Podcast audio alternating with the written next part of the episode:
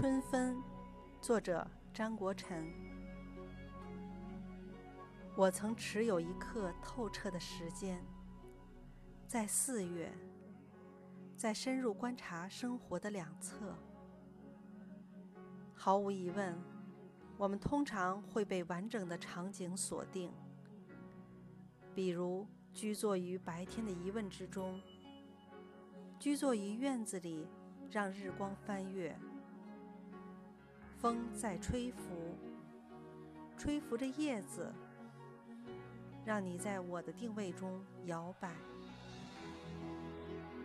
走廊里，红砖墙壁，门锁边的仙人掌，暖意交换着睡意，得到爱意。钟表的走动，在隐藏着秘密。是一个下午，并无心事。短暂一瞬，是漫长等待中的神奇旅程。